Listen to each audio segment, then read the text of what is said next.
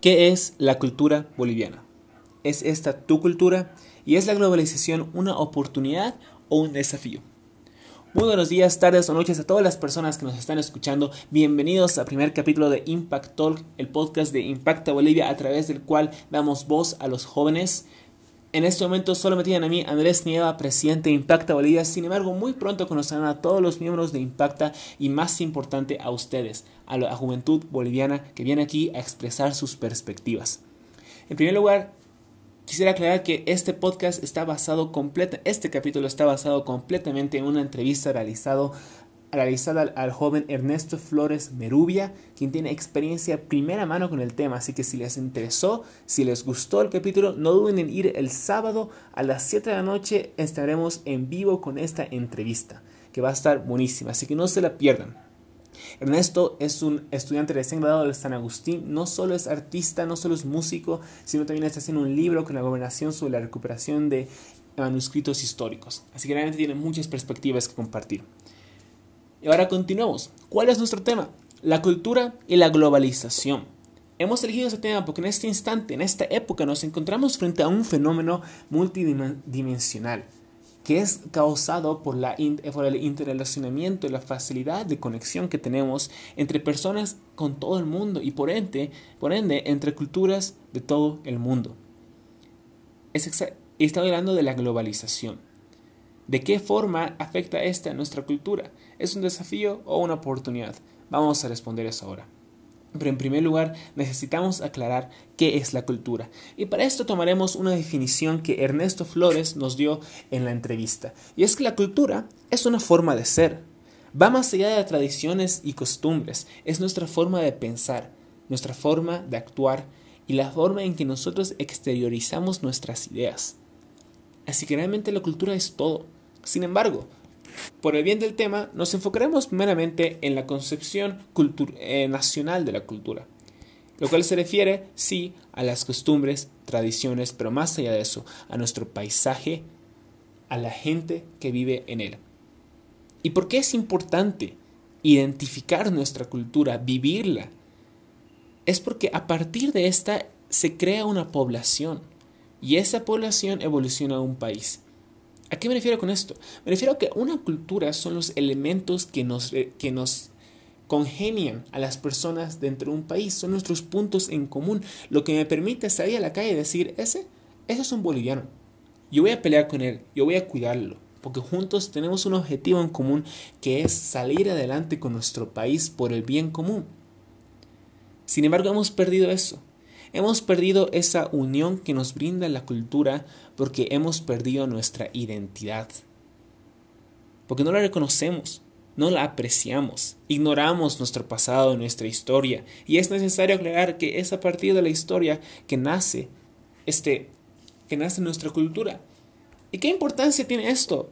Después de todo, si nuestro pasado está lleno de fracasos, pues tenemos que aprender de estos. Y si nosotros queremos ser un país exitoso, reconocido internacionalmente, con mucha riqueza o con simplemente felicidad, bienestar y equidad, entonces tenemos que empezar apreciando lo que ya tenemos para que evolucione a algo mejor.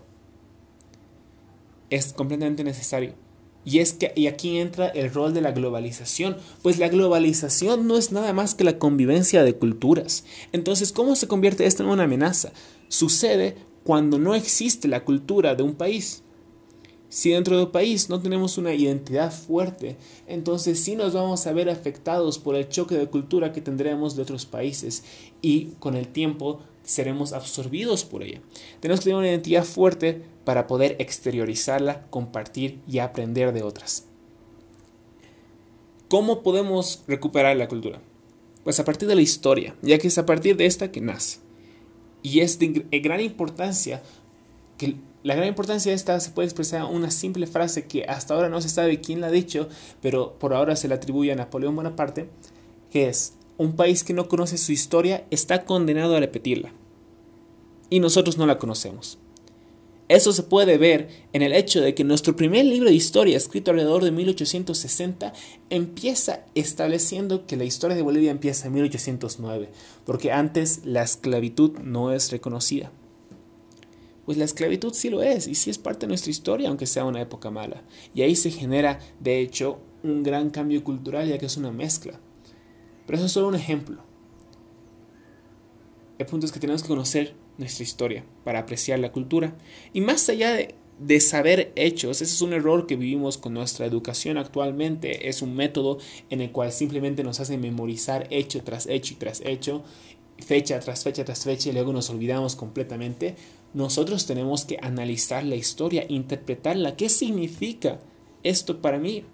¿Qué significó una de las tres guerras que tuvimos para mí? La esclavitud, en general cualquier hecho que haya sucedido en nuestra historia, qué es lo que significa para ti y es verdadero o es falso. Y recuerden que la historia se puede manipular por fines políticos, económicos o personales. En este momento no estamos hablando de eso. Y más allá de interpretarle algo que nos ha dicho Ernesto, que realmente apreciamos mucho, es el hecho de vivir nuestra historia para vivir nuestra cultura. Y eso se realiza a partir del arte, a partir de la música, de los paisajes, del cine, de toda forma de entretenimiento o, de, o de forma de vivir, vivimos la cultura. Y así se convierte en un sentir, en nuestro sentir. Y es importante también reconocer, cambiando un poco el tema, que la cultura evoluciona y el mundo evoluciona y nosotros no podemos quedarnos atrás. Tenemos que llevar adelante nuestra cultura para que evolucione con las tendencias. Y esto nos va a permitir no simplemente aprovecharla, vivirla, no simplemente apreciarla o vivirla, sino también, algo muy importante, aprovechar nuestra cultura. Y aquí estamos entrando en una perspectiva un poco más económica. ¿A qué me refiero con aprovechar? La globalización nace a partir del capitalismo. Y un elemento, un principio esencial, fundamental del capitalismo es de que se vende lo que se vende en el momento. Se explota la tendencia. Y la tendencia actual es la cultura. A la gente le encanta la cultura, le encanta el arte, le encanta vivir cosas foráneas, experiencias que las sacan de su zona de confort. Y eso es la cultura. Entonces nosotros podemos aprovechar nuestros paisajes, nuestros colores, nuestros bailes, nuestros productos, nuestro arte, explotarlo para que sea algo nuestro y para, que, para compartirlo con el mundo. Y esto no solo se refiere al hecho de que generará rédito económico, sino que a partir de ello nos vamos a llenar de cultura en nuestro vivir, en nuestras calles, en nuestro pensar y empezaremos a sentirlo. ¿Cómo hacerlo? Pues va desde pequeños hechos, pequeños ejemplos, por ejemplo, nuestra amiga Fer Monge, que tiene un negocio de joyería llamado Munaikuiki. Munakuiki. El negocio es joyería, joyería muy buena por ese caso, pero en las joyas no se ve la cultura. La cultura se ve en el hecho de que le puso los colores tradicionales a la marca y le puso el nombre y frases acorde a nuestros idiomas tradicionales. La cultura también es una marca. Explotémosla, aprovechémosla. De esa forma nos vamos a llenar en nuestro día a día con cultura. Otro ejemplo grande puede ser ya un recurso natural, la quinoa. ¿Cómo es posible que tengamos, un ejemplo que todos dicen, seguro que ya están cansados, pero lo voy a repetir, ¿cómo es posible que tengamos la quinoa real, la más deliciosa del mundo y que Perú nos haya ganado? Eso es un ejemplo de algo que no hemos explotado, porque nosotros no hemos visto la quinoa como algo nuestro, como parte de nuestro país. Nosotros hemos visto la quinoa como un producto. Simplemente un producto que podríamos exportar. ¿Cuál es el problema que sucede?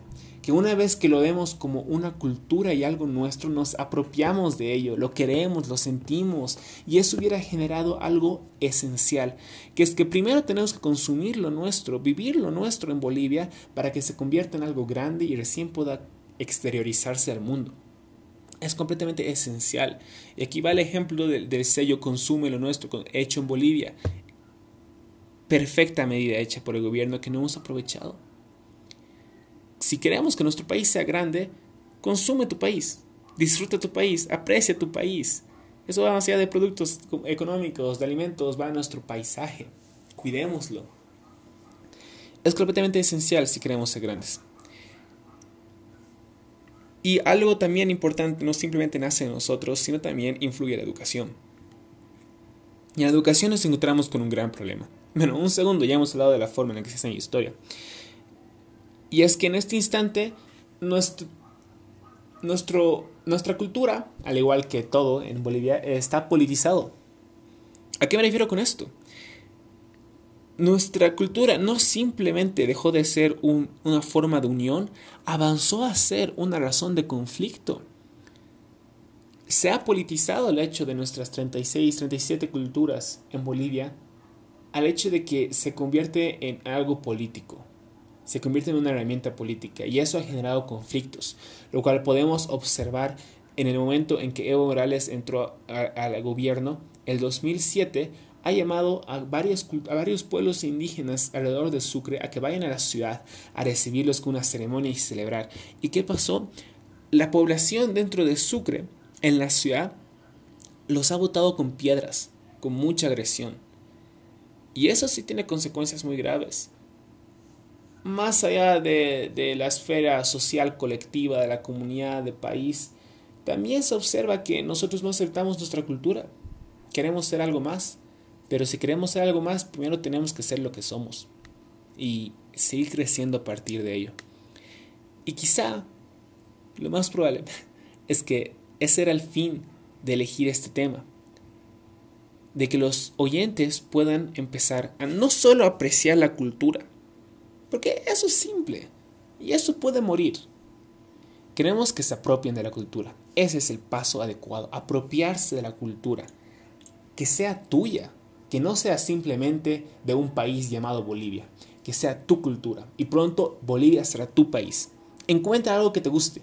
El cine, el arte, los colores, los bailes, las fiestas, la música, el trago, nuestras costumbres, nuestras tradiciones, nuestra comida, increíble comida o nuestro paisaje tan hermoso que fue mi caso. El primer paso que yo di para apropiar la cultura fue el paisaje. Encuentra algo que te gusta y conviértelo en un hobby luego en una pasión y luego en algo tuyo, en algo que sea parte de tu identidad. Y te darás cuenta de que has, has insertado algo en tu identidad que no solo es tuyo, sino que es de todo un país. Y habrás entrado a una identidad colectiva que se llama Bolivia. Una identidad que necesita fortalecerse. Y que nosotros damos el primer paso. Así que, ¿qué esperan amigos? Apropiense de la cultura Viva en la cultura. Bolivia es increíble. Es fenomenal, así que apreciémoslo. Con esto terminamos nuestro episodio de Impact Talk. Sin embargo, no se olviden que esto es simplemente un pequeño, pequeño extracto de toda la maravilla que hemos hablado con Ernesto Flores en nuestra entrevista que recién será transmitida en vivo el día sábado a las 7 de la noche en nuestra página de Facebook Impacta Bolivia. No se la pierdan, que se los prometo, está buenísima. No les digo porque soy parte de la organización Impacta, se los digo porque realmente lo disfruté. Así que vayan ahí el sábado y véanla. Ya sea mientras hacen otras cosas, como eh, tal vez es el beneficio de este podcast, o mientras la ven atentamente, la van a disfrutar. Nuevamente, muchas gracias. Espero que les haya dejado con cosas de pensar, que les haya movido el cerebro, como es el objetivo de este podcast. Y así me despido. Nos veremos en el próximo capítulo de la siguiente semana. Muchas gracias por estar aquí. Hasta luego.